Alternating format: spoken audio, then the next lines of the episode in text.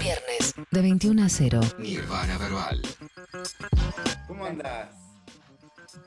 Bien, hermano, re bien, por suerte, re piola, eh, encarando cosas nuevas, terminando de cerrar eh, otros proyectos que llevo, llevo en la espalda hace muchos años. eh, y, y nada, feliz, feliz de, de estar terminando etapas y empezando nuevas. Bueno, si querés arranquemos un poco por ahí. Eh, supongo, me imagino que a incluir muchas cosas, pero supongo que parte de lo que me comentaste, Mamater, algo que todos los que te seguimos hace mucho eh, esperamos. De hecho, hace unos días entrevisté a Wanti eh, y hablé, de esto mismo. Así que contame un poco, porque, o sea, ya sabemos, y quienes te seguimos de verdad, ya hasta sabíamos un poco la canción, Cinco Estrellas, eh, Sí. pero, pero contame un poco cómo se viene eso. ¿Todavía nos quedan lanzamientos por ver de Alma Mater este año? ¿Viene todo recién el año que viene? ¿Cómo es? No, va a salir todo este año, eh, ya estamos decididos con eso. Eh, según lo, lo planeado hasta ahora, porque la verdad es que como nosotros laburamos entre amigos, tenemos la flexibilidad de decidir sobre la marcha qué vamos a hacer y qué no vamos a hacer. Eh, entonces, lo que venimos hablando hasta ahora es que sí, eh, la idea es sacar todo. Eh, lo dividimos en dos partes, hicimos el lado A y el lado B. eh, y lo que nos queda sería un segundo single, que es un fit con, con Kea, que sale dentro de muy poco, eh, que es Debo Cambiar, que nos fuimos a, nos fuimos a Villa Langostura a, a grabarlo cuando nevaba pleno. Así que va a ser un muy hermoso video filmado por, por Lauta Furiolo. Eh, y lo que queda básicamente es eh, sacar todo el, todo el contenido, el lado A, esperar un poquito y después va a salir el lado B directo. Así que ya, ya por fin Mater está llegando. Qué loco, amigo. Contanos, eh, para que la gente que no lo sepa eh, tenga idea de hace cuánto venís con este proyecto, pero creo que son tres años o más, ¿no? Eh, yo creo que dos. Vengo desde mitad de 2019 eh, haciendo esto. Eh, la verdad es que, bueno, por A o por B se, se retrasó de muchas maneras. Yo, yo creo que mi gran error, y por lo que hago me da culpa, es que no debí anunciarlo tan antes como lo anuncié. La realidad es que la- cuando lo anuncié, eh, estaba haciéndolo y, y ni siquiera estaba firmado en ningún lado. Y entonces mi, mi plan era como, bueno, voy a hacerlo independiente y lo voy a sacar cuando quiera. Pero la realidad es que en el medio de todo eso se, se cruzaron muchos caminos, se cruz- mm, oportunidades, muchas cosas que me terminaron alargando el En proceso. el medio de eso el pibe se pegó zarpado. Eh, entre otras cosas, eh, bueno, todo lo que pasó, decidimos de la nada sacar un EP como emocional y, y bueno, y, y se terminó se terminó alargando todo. Eh, desde mi punto de vista más sincero, mm, se alargó muchísimo más de lo que esperaba, lo cual en cierto sentido, como cualquier artista, se la baja un toque, más cuando yo también vuelvo a hacerme la culpa con, con el, justamente con este álbum creo que hay cantidad increíble de filtrados y, y de, de mostrar eh, los temas en, en vivos, etcétera.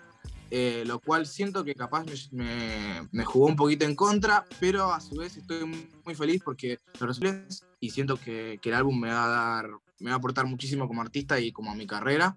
Pero hoy en día con el, con el, el progreso que tuve a lo largo de los años y, y cómo hoy yo estoy pensando en la música, eh, capaz que hace medio año te, te diría, ah, es, es el proyecto de mi vida, pero la verdad que hoy en día te digo que el proyecto de mi vida eh, está por venir y es muchísimo más grande que lo que estoy sacando ahora. Pero bueno, fuera de eso, estoy increíblemente feliz, o sea, me- lo voy a sentir mucho más cuando ya lo vea directamente en una página de internet publicado, porque ya de tanto especular y de tanto escuchar el álbum, ya es como que, bueno, necesito ver qué pase para sentirlo, pero estoy muy feliz con los resultados finales y siento que eh, hasta ahora es el proyecto más grande y que más empeño le puse en mi carrera. Increíble. Quiero aprovechar este momento de poder volver a conversar con vos con estas algunas cosas que, sucedieron para preguntarte, pero lo primero que quiero hacer es sacarme una duda, porque de la misma manera que te recordaron recién que nosotros tuvimos una charla previa, yo me acordaba que hubo un momento, eh, no me acuerdo hace cuánto fue, hace no tanto, en donde tu idea parecía ser que ibas a dejar de producir. Y, y lejos de que eso sucediera, eh, si cada vez te dedicas más a tu carrera y también más a la producción. Entonces, contame un poco cómo pasó eso. Sí, afuera, afuera, por afuera como que parece eso y como que pareció fácil, como que dije, ah, bueno, después de hacer las cosas. Fue un poco eso, la realidad es que em, al principio yo como personalmente tuve como un raye y fue como, fue, estuve tanto tiempo haciendo producciones para, para, otras personas que necesito una necesidad interna de, de, de sacar mi, expresarme yo en, en, la música de todas las maneras, ya sea interpretando, escribiendo y también produciendo o componiendo. Entonces, como que mm, en un momento mi, mi, toda mi necesidad y todo lo que quería fue era hacer mis temas, hacer mis temas, hacer mi álbum y hacer mis temas. Entonces eh, dejé de lado la producción y en ese momento mi mente decía, bueno, la verdad es que no necesitamos producir si, si me siento tan bien y me siento tan piola haciendo mi música propia. Pero después con el tiempo y con, con yo creo que maduré un montón mi, con mi cabeza y, y mis pensamientos y dije como que no tenía mucho sentido eh, reprimir una de las dos cuando puedo hacer las dos cosas cuando quiera y a mi manera y a mi gusto. Entonces, como que mm, puedo balancearme entre las dos cosas sin necesidad de irme para un lado para otro, porque las dos cosas las disfruto de, de igual manera. Entonces, eh, lo que pasó fue eso. Al principio estuve como muy rayado en una y por el proceso y por, por lo que maduré yo en, en mí, eh, terminé, terminé inclinándome a hacer todas las cosas porque sentí que también me encanta.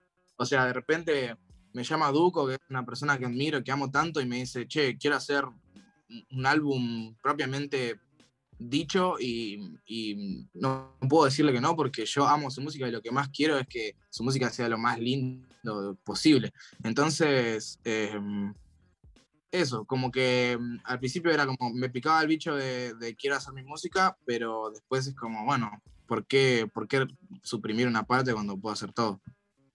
Total, y lo vas manejando muy bien. Bueno, me, me, me diste el pie eh, claramente porque hace un tiempo hablé con Yesan y, y hablamos ¿no? de, de, de, su lugar en, en, en, ese disco que hasta el momento es uno de los discos más increíbles que, escuché este año y, probablemente lo siga haciendo, ¿no? Seguro se sumarán otros, pero es un disco increíble. Eh, y quiero, quiero que me cuentes un poco tu lado, ¿no? Eh, ¿Cómo, cómo bueno. fue que, que, que, te, que, te, que, te, comentan, que te involucran? Eh, fue, fue bastante gracioso. Fue, fue, medio random en realidad, porque, o sea, eh, en la parte, todo 2020, cuarentena, yo con la verdad, no hablamos mucho, pero porque estábamos cada uno en la nuestra, encerrados. Yo estaba con mis temas personales y él estaba con los suyos. Entonces, como que el 2020 no, no, no lo vi muchas veces lo habré, visto como tres, cuatro veces. Pero ya al finalizar el año y yo ya viendo cómo me sentía con, mi música y que me estaba yendo piola y que estaba tranquilo porque tengo mucha música acumulada, entonces como que la necesidad de hacer música mía todo el tiempo ya no estaba, lo primero que, pienso es como, bueno, ya tengo tiempo libre y tengo la, las ganas de hacer algo de producción y de ponerme a laburar con alguien de vuelta le volví a escribir a, a, Duco y le dije como, bueno, eh, vi que necesites ya sea solamente escuchar eh, los temas y que te diga mi opinión y nada más, sabes que estoy acá, que te amo y que, que lo, lo, que quieras, eh, lo, lo, que quieras te ayudo. Y, y, yo creo que me hice de una, o no sé qué, y yo creo que después de unos días, me, como de la nada, me dice eh, che, guardate, guardate la segunda quincena y a hacer el disco. Y yo le digo, ¿está? Y me dice, ¿estás? Yo digo, sí, de una, vamos. Y entonces, eh, básicamente, me llega un proyecto iniciado que eran todas las maquetas de los temas que hicieron, eh, entre otros, eh, Yesan y Duco en Miami, si no me equivoco, y, y Duco con otros productores también afuera, y bueno, yo creo que unos pares de temitas, tipo cuatro temas o cinco de, del disco, los hizo acá o, en, o, en, algunas partes del país que habrá grabado Yesan y no sé, por ejemplo, eh, creo que Ella es mi vida lo grabó hace un montón de tiempo en México, en una gira. Eh, entonces, lo que es, me, me, vienen, se me ofrece es tipo un montón de maquetas eh, que eran como, estaban buenísimas, pero había muchos temas que estaban re verdes, entonces era como, bueno, hay que ponerse a laburar y, y, agarrar uno por uno y convertir esto en, en un disco propiamente dicho. Y, sí, porque de repente me pasaban cosas que o sea, yo escuchaba las maquetas y, mm, y, muchas veces cuando son maquetas, maquetas, te cuesta decir, ah, bueno, se le podría encontrar la canción a este lado. De hecho, me pasó con, con Cascada, una historia muy graciosa que habré contado en algún lado ya, que yo Cascada lo quería sacar del disco cuando me lo mostraron. Y porque no me gustaba la producción y, y de, de, tanto que no me gustaba la producción, no me daba el lujo de escuchar lo que estaba diciendo Duco, que son de las mejores barras que tienen en sus temas. Para mí, Cascada es increíble. Y, y un día fue como, bueno, fuimos al estudio con Jessan y fue como, ¿qué abrimos? Y bueno, entonces, Duco quiere dejar cascada, qué sé yo, vamos a meterle. Y, y lo abrí así como casi desganado, te digo, y, y, se terminó convirtiendo en mi tema favorito. O sea, hoy en día wow. yo creo que es mi tema favorito del disco, eh, del cambio que tuvo. Sería, estuvimos charlando con Chesan que sería re divertido algún día mostrar en algún lado la maqueta y el cambio a el cambio al, al, cascada que hoy en día todos conocen porque es creo que es el cambio, el cambio más abismal del, del disco. Eh, entonces, nada, eh, mi participación en el disco de Duco, bueno, se empezó ahí. Arrancamos primero, antes de Cariló, arrancamos como una semanita y media, dos semanas de ir un día por medio, eh, cada uno al estudio del otro con Jason y agarrando tema por tema, por tema, por tema. Eh, hasta que lo fuimos moldeando todo, fuimos charlando de los conceptos, de, de qué tipo de sonido le queríamos dar o, o, para qué lado lo queríamos empujar. Eh, por suerte los dos coincidimos una bocha y yo con Jessan me entiendo increíblemente, o sea, lo, lo amo y, y mm, gracias a ese disco tengo un nuevo hermano, eh, porque, porque nada, compartimos mucho la forma de pensar y la forma de producir y para dónde, para dónde ir. Entonces fue muy, o sea, fue un poco jugado porque no sabíamos si íbamos a, a o sea, los dos somos muy personas muy, muy buena onda, como que era difícil que no, no funcione. Pero no sé si me esperaba que, que, sea tan piola la conexión entre los dos como para, como para lo que hicimos.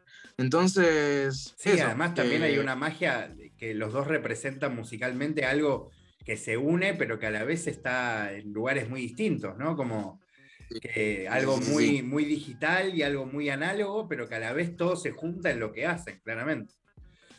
Sí, sí, sí, fue, fue eso, fue, fue esa combinación que es justamente, es literalmente una, una oración que, que, formulamos cuando preguntábamos qué queríamos de sonido. Y era esa combinación linda de, de sacar lo lindo de cada mundo y, y, combinar lo análogo con lo digital. Que yo era más digital y, y, y Jesse más, más análogo, que toca bastante instrumento y, y le manda. Y algo que también quiero es tu versión de, de, le pregunté especialmente sobre Sol. De hecho, me divierte mucho poder conversar con vos. La otra vez que charlamos, te pregunté por uno de mis temas favoritos, que es Sol y Luna, y justo en el disco está Sol y está Luna, y vos estás en, un, en el disco y en la producción y en el cantando Luna. Nada, es como un chiste interno, me parece genial. Pero, pero quiero que cuentes un poco sobre el final, ese Redas Panquero, que un poco lo contó Jessan, pero quiero también tu versión de ese, de ese, de ese flash que metieron. Eh, mi versión de ese flash es que algo que, algo que hablábamos con, con es que la, una conclusión que sacamos al final del disco es que mientras más productores haya metidos en el tema, más flashero va a ser el tema. Y lo que pasó, porque en ese, en ese, en ese tema estamos Club Cats, Percy, Jessan y yo. No sé si alguien más. Y Marklu, ah, no? Y, y Marklu, sí, y, y Marklu. O sea, cinco. Y um, la realidad es que nos, nos llega un tema.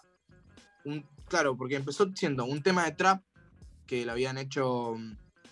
Eh, yo creo que Club Cats con, con Larita. Después se metió Marklu, que es el que metió toda la parte de rock y, y, después nosotros la tocamos y um, metimos las batas también eh, de, de, Fran, Fran Ducin, eh, para, para, darle el feeling más, más análogo porque eran batas ampliadas y, las, y las, las, combinamos con batas normales. Y, y, al final yo lo que sentía era como que en el, en el disco eh, estábamos empezando ya a poner secciones nuevas y a y a generar algún tipo de, mm, de, ambiente más allá del tema en sí, como otros, intros, etcétera, como la intro de Cascada o, los otros de Luna y de, y de Sol. Eh, veníamos de escuchar, no sé qué veníamos a escuchar, yo creo que no, no teníamos una ref en especial para ese tema, pero fue como, estaba la, la outro, se prestaba como para, como para hacer algo y, me puse y a mí me pareció como que estaba repiola de repente cortar a, a capela y, empezar a meter sonidos de outro, que, muchos son sonidos de tanto de, los, pibes que producían antes, eh, tanto como nosotros, eh, la mayoría de las chapas y, las guitarras y todo, todo eso lo, metieron los otros. Y, y, no sé, yo también estaba escuchando mucho Z Tangana y el, último disco de Z Tangana usa mucho ese harmonizer y esos, esos acordes vocales eh, digitales. Y me dio, me dio como el feeling de que, de que se podía meter ahí y que, que podíamos hacer algo flashero. Y, tenía muchas ganas, yo venía, la refe que habíamos escuchado es, es un productor que se llama S3RL, que se dice CERL, que es un productor como de happy hardcore, que es un techno así muy cebado, pero que es música muy feliz, y suele usar mucho el, el recurso este de, de, las vocales ampliadas y, y, totalmente tuneadas, como en Daft Punk básicamente. Eh, y no sé, me agarró, me picó el bicho y me saqué las ganas de hacer eso y, me puse a hacer la, la outro esa que sentía que necesitaba el disco, como un, no sé, una sección que, que no te esperes y, que te hagas sentir algo fuerte, ¿viste? Y yo creo que justo da, dio la casualidad de que Sol y Luna, eh, los dos tenían otros así como significantes y como que te, hacían, te generaban algo y estaba bueno que estén juntos y terminó siendo así. Y mm, algo que también me parece importante preguntarte es eh, sobre la gira ya, porque eh, en, ese, en esa charla que tuvimos hace un tiempo, hace unos meses, hablamos de lo importante que había sido tu gira, vos me contaste, con Kea, eh, y ahora hiciste un poco parecido por, por, otros países, por otras ciudades, pero con Duco. y me imagino que también debe haber sido muy como muy conmovedor y muy transformador, sobre todo en el contexto en, donde te fuiste de un país en el que no podías hacer shows, ¿no? Como debe haber sido todo increíble. Sí, la verdad que sí. O sea, si la primera fue importante, sin sacarle mérito para nada, esta segunda fue increíble. Em, sobre todo porque fue como una versión mía mucho más confiada en el escenario y mucho más sabiendo qué hacer, qué no hacer y, y cómo, cómo actuar en cada momento. Eh, además mucho ensayo, de, mucho ensayo del show y mucha preparación del show porque le dimos, eh, le dimos momentos, no, no, no, es que tocamos el disco entero corrido, tiene todo el tiempo momentos, tiene parte de hits, tiene parte de, instrumentales, tiene parte que, combinamos un tema con otro y, y, o sea, como que lo pensamos muy piola y fue como un orgullo salir a defender toda esa obra de arte junto a las dos personas con las que lo hice. Entonces, como que el, encararlo fue, fue diferente, muy diferente, y además, eh, nada, como que la gente nos recibía de esa manera, como nos recibía a los tres, como el grupo que hizo el, álbum que estábamos saliendo a defender. Entonces se sintió un amor mucho más zarpado, muy, diferente al, al, que se sintió en Europa. O sea, aclarando que, bueno, fuimos a países que no nos conocían, acá nos conocía todo el mundo, eh, a, a le pedían fotos en la calle, o sea, eh, increíble. Y, y, nada, eh, la verdad que es, es, un sentimiento increíble salir, esto, esto que es como muy del formato banda o, de lo que se hacía antes, de hacer un proyecto y pum, salís a dar el show en vivo a defender el proyecto que acabas de sacar. Entonces, como que nada, tiene otros, otros feeling y, se siente muy piola. Y en España, no sé, acá, o sea, el, el amor que, que, se recibe es de la misma manera. Eh, estaba esa manija de los, de los, dos lados, eso lo dije ya antes, que nosotros estábamos hiper manija de tocar en vivo de vuelta y ellos de ver a alguien en vivo de vuelta y encima de otro país viniendo acá. Eh, entonces era como que mucha euforia de los lados, mucha energía siempre en todos los shows y, y muchísimo amor por más que era con protocolo y estaban sentados, se controlaba todo y era increíble. Em, bueno, y algo que también quería preguntarte, sin, sacarte mucho más tiempo, es em, algo que disfruto mucho, es cuando te metes a streamear en Twitch y te pones a producir literalmente a veces temas tuyos, o en general yo siempre te vi hacer temas tuyos que no sé o bueno, por ahí cuando salga el, alma mater me entero, pero no sé cuánto de eso eh, después van a ser partes en alguna canción o no. pero ¿por qué lo haces? ¿Me genera, te gusta como compartirlo con alguien? ¿Es una cuestión de estoy solo y prendo? Eh, porque podrías hacer otra cosa, ¿no? Pero es tu trabajo, obviamente que es tu pasión, ¿no? Pero, pero siempre me llama la atención cómo te pones ahí hasta pedís ayuda en las letras. Sí. Prestás atención, como no es que, eh, o sea, cuando te contestan, eh, porque yo incluso te he contestado como no, no, no, no pones cualquier cosa, es como me llama siempre mucha atención que, que uses de esa manera eh, tu, tu, Twitch, de todas maneras, es algo que están haciendo mucho los productores, no solo de Argentina, pero quiero que, que vos cuentes tu, tu razón, qué es lo que te lleva a hacerlo. A, a, a ver, solo producir, eh, me parece que me gustaba, me, eh, al principio era como, me gustaba compartirlo porque, porque a la gente le interesa y porque le sirve y, y era como, bueno, simplemente estoy haciendo lo que me gusta y lo puedo compartir porque la, la o sea, eso cambió lo último, pero al principio lo que, lo que producía era como cosas que sabía que no iban a salir o, o más descontracturadamente, flasheaba lo que sea, pero la gente que me veía y los que sabían de música o querían producir, como que se, nutrían de eso y, y, veían mis procesos, entonces ayudaba. Pero la realidad es que lo último que streameé, que fueron no sé cuántas semanas que hice, esta, que hice un disco en stream, eh, que es cantado y con beats de otros o, o, a veces beats míos, es que yo después de producir e, esto en un stream, incluso me puse a llorar y lo conté, pero yo después de producir el disco de Duco, me, me, me, me inundó una inseguridad increíble eh, en cuanto a lo que escribía y a lo que hacía y cómo componía y, y, y yo, yo como intérprete. No sé por qué, cuestiones personales y, y cosas que me pasaron que, que nada, sentía que, sentía que, las, que las cosas que hacía no, la verdad no estaban al 100 y no, no me convencían y, y terminaba haciéndome mucho la cabeza. Y um, hacer los temas en stream me, me, me, ayudó una bocha el apoyo de la gente, pero zarpado, y um, incluso una ayuda boluda como, como, como lo que me decían, o a veces me decían palabras claves cuando me trababa, y como que eso me ayudó muchísimo a, a volver a, al ruedo y a volver a estar seguro conmigo mismo, porque capaz que hacía cosas piolas, pero las sentía mal, o sea, por, por yo como soy, por, por mi momento, en ese, por cómo me sentía en ese momento. Y, y cuando me pasó eso, sentía como que como que sentí una deuda con la gente y dije, o sea, está repiola y ellos me están dando, me están dando algo repiola y, y me están, o sea, como yo los ayudo a ellos, ellos me están ayudando a mí. Entonces, esa reciprocidad que sentía con la gente me cebó un montón y dije, de una, vamos a hacer música por stream porque está repiola, me siento re bien, a la gente le está gustando. Cuando más levanté números en Twitch fue justamente la, esas semanas que me puse a hacer el disco y mm, cualquiera, amigo.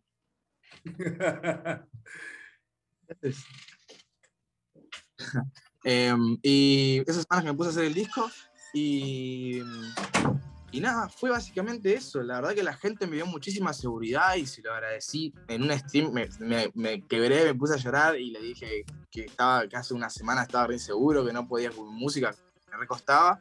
Y, y la aposta que gracias a que volví a streamear, eh, recuperé un montón de mi seguridad y, me sentí bien de vuelta con, con, la música, como que atravesé una crisis gracias a, a, la gente que me acompañaba en ese momento. Qué loco, amigo, qué bueno que te hice esa pregunta, porque yo, yo sentía que, que era algo que, que, que, nada, que evidentemente no lo hacías solamente como, uy, prendo, como que era algo importante realmente, porque además sí. lo, lo, hiciste muchos días... Eh, seguidos eh, sí. y, y, nada, nada, muy, muy hermoso además poder seguir la progresión de cero a, a finalización de un proyecto ahí en vivo es, es, es, imperdible. Para cualquier persona que le interesa la música es imperdible, la verdad. Eh... Sí, fue muy, muy divertido. Eh, pero bueno, así como, como me gustaba un montón, ahora por ejemplo me pasó que hace poco volví a streamear, hace, no sé, cinco días. Y me puse a hacer un tema y todo, pero yo no se sentía igual, pero porque ahora es como que me volvió a agarrar las ganas de ir a un estudio y de ya no, y, y, no sé, encarar otras cosas seriamente. Pero yo creo que fue una etapa muy piola que seguramente tarde o temprano vuelva a repetir porque me encanta, eh, pero que ahora mismo ya como superé esa, esa parte y, y, tengo como la cabeza en otro lado. pero sí, fue hermoso, me encantó y seguramente haga algo con todo ese material porque, o sea, tengo básicamente grabado el proceso de todo un disco que, que no sé cuándo voy a sacar ni, sé, qué, ni sé qué voy a hacer, pero, pero hice como 12 temas. Seguramente algo mágico. Y ahora sí, te, te, hago la última, que la otra vez no te la hice y cuando terminé me, dije, ¿por qué no le hice esta pregunta?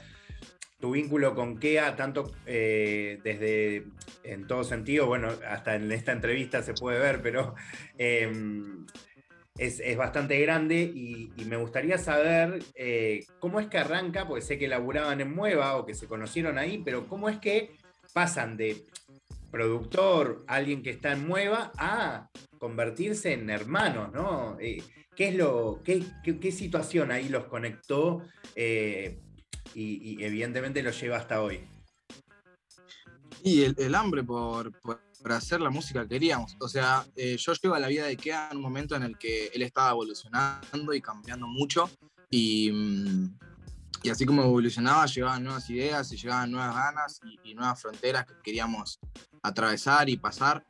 Eh, pero llego como, llego como a un productor que va a ayudar a, a su productor en, su momento a, a, producir, como porque por A o por B no tiene tanto tiempo, entonces voy y lo grabo yo al KEA o ayudo en esta producción o qué sé yo, y era como ahí un coproductor. Pero como que tarde o temprano, tanto que conectamos él y yo y, de tanto que coincidíamos en, en la música, eh, em, terminamos como enamorándonos el uno del otro en el sentido como musical de que, bueno, con quien más prefiero estar y con quien más disfruto hacer música es con vos, así que vamos a mandarle. Eh, lo que bueno, después nos llevó a vivir juntos, y de vivir juntos era todos los días hacer temas, de todos los días hacer temas, era, mm, che, ahora hacen quiere rapear, eh, todos los días hacer temas pero juntos y y así fue hasta que, no sé, hoy en día tengo una relación que es como mi hermano otra madre. Eh, gracias a Dios tengo, tengo la suerte de laburar con él tanto como, como en música, como en, empresarialmente. Y, y, yo creo que lo, que lo que nos conectó fueron nuestros ideales que, y valores que, que son, son básicamente los mismos o, o muy similares y siempre tuvimos el mismo hambre y pensamos de la misma manera en cuanto a la vida y a la música, entonces como que siento que estábamos destinados tarde o temprano a, a, unirnos así, tanto en la vida como en la música. Increíble, eh. La verdad te, te agradezco por, por, la charla, por la oportunidad de nuevo. Eh, ojalá la próxima sea en persona. Sabes que, te admiro un montón como productor y como intérprete, como escritor, como cantante. Cuando tengas esos bajones, llamame, amigo, yo te subo el ánimo de una, pues yo te admiro de posta, eh, King, no, no te lo digo cero de careta, no por qué. Eh, o sea, y, soy súper rapper y súper bombapero y también soy súper emocional y, no, me, no me apena decirlo para nada, todo lo contrario. Em, así que bueno, muchas gracias. emocional también se trata de eso, de, lo lindo de la vulnerabilidad y no tener miedo a mostrarlo. Y eh, nada, muchísimas gracias a vos por, por, el amor, por todo el apoyo y por, por esto que, que siempre, siempre hacemos unas entrevistas recontra interesantes, porque se nota que te gusta lo que hago y, y se nota que, que, te interesa preguntarme cosas eh, sustanciales. Así que muchísimas gracias por todo, por tenerme de vuelta y nada, ojalá, vos sabés que estoy puesto cuando quieras, hacemos una presencial. Dale, aguante. Un abrazo. Un abrazo, amigo, nos vemos. Muchísimas gracias. Nirvana Verbal. Viernes hasta las 24 por Nacional Rock.